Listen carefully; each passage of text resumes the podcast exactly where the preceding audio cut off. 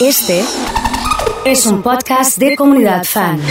En el listado de programas, en el listado de conductores, en el listado de estos 100 años de la radio, lo empatamos a las costumbres, ¿no?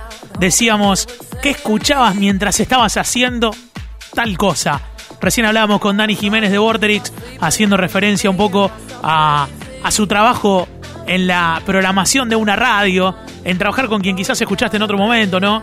Eh, y en este listado de los oyentes hay muchos que escuchamos la radio de noche. De hecho, asociamos la radio a, escuchar de noche, a, irte a dormir con la radiecito. Eh, y hay un programa que, que lleva ya mucho tiempo eh, a lo largo de lo ancho de, de, la radio argentina en esta historia de 100 años y que es el alargue. y es el alargue en, en la red. Y está Cali Fidalgo con nosotros a quien voy a saludar. Cali, querido, buen día, muchas gracias por atendernos. Buen día, Oso, querido. Me, acabo de levantar, imagínate. Me levanté para hablar con vos. Qué fenómeno que sos, eh. Muchas gracias por la gentileza. ¿eh? Mirá si será linda la radio, ¿no? Para hablar de radio un rato. ¿Te acostás todos los días muy tarde? Y termino a 5 y a veces doy vuelta, ¿viste cómo es? Terminás con... Es, raro porque la gente... Yo tengo mensajes de gente que me ha querido llamar hoy a las 10 de la mañana. ¿no? Es como que yo te llame, qué sé yo, a cualquiera a las 3 de la mañana. Es, complicado, vivís al revés del mundo, son casi 20 años viviendo al revés del mundo, imagínate. Pero bueno, sí, decime. No, eso te iba a preguntar, ¿no? ¿Cómo, cómo es eh, vivir al revés y ya casi por dos décadas?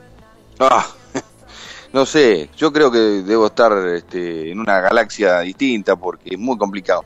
Complicado porque tenés tu familia, este, las obligaciones del día, todo. Este, creo que lo único que me sostiene ahí es, que me encanta tanto la radio, el laburo que hacemos, este, la compañía que es este medio este, y el horario especial, porque digo, tenés, tenés otro ritmo que, que por ahí este, la radio de día no te permite eso. Así que debe ser por eso, pues si no, no, no, no hay otra, no, no se aguanta, 20 años no, el cuerpo no te, no te lo aguanta, no, no, no hay manera. Indaguemos un poco más sobre la historia de, hacer la radio a la noche. ¿Es otro tipo de radio, consideras? A ver, eh, te permite otro ritmo, me parece. Durante el día, de hecho creo que, a ver, los que están ahora, a lo mejor alguien está haciendo alguna tarea y en la mitad de la nota se fue y ni, se enteró que estábamos hablando.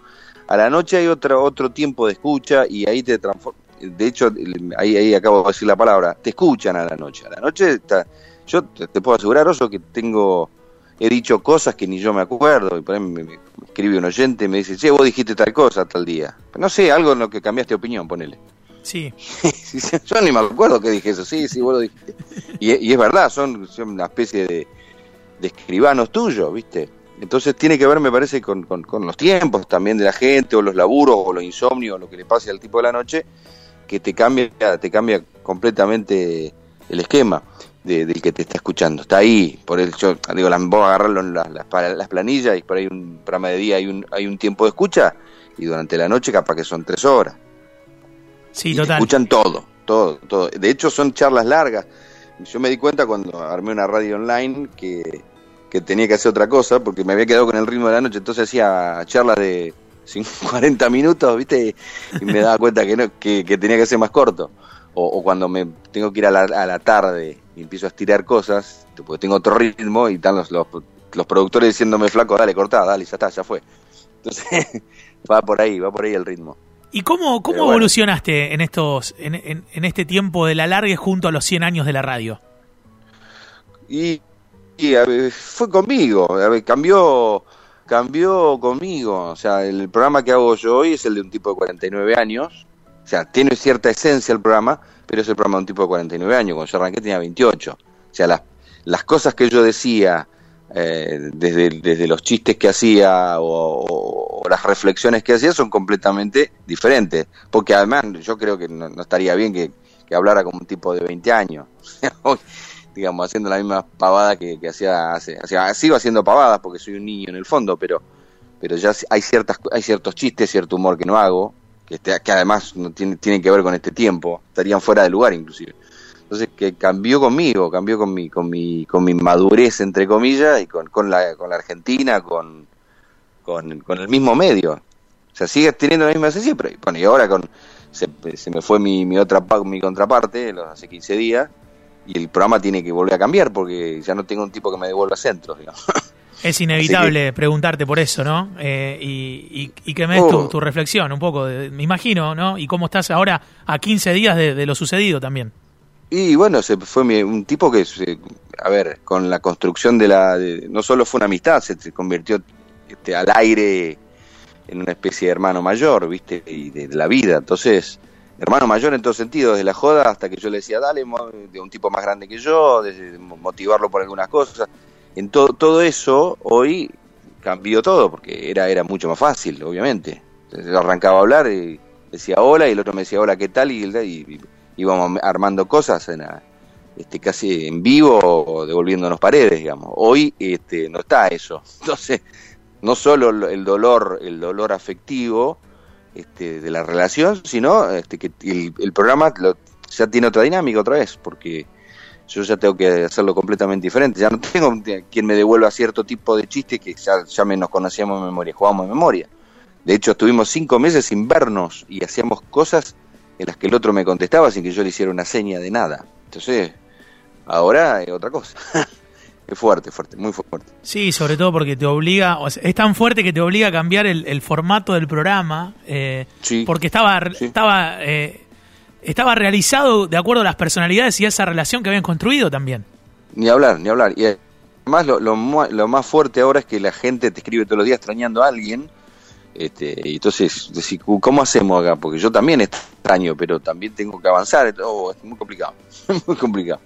Muy complicado. Todos los días recibo oh, ayer, pero yo no te puedo, no te, es, es abrumador, ¿eh? Abru- Me imagino. Abrumadoroso. Me imagino. Eh, Tremendo. Sí, sí, sí. a ver, la, la cosa es así, y ya hablando netamente de la radio. ¿Vos hacés la radio o la Sí. radio te hace a vos? ¿Qué pensás de eso? Uf, eh, yo, a ver, yo eh, te, te cambio la respuesta por ahí, porque son respuestas como que las vengo maquinando. Yo creo que la, eh, eh, sí, la hacemos, lo- los que hacemos radio somos especiales, los que somos de radio, ¿eh? Porque Sí. tipo, yo digo que después cae al, que, este, da para, para un, para un máster, pero eh, la radio de, yo escribí un tweet ayer que es la radio de gente sencilla. Eh, es la gente simple, sensible, no, este, es- somos especiales. Somos especiales porque digo, nos podríamos dedicar a otra cosa, a ganar más plata.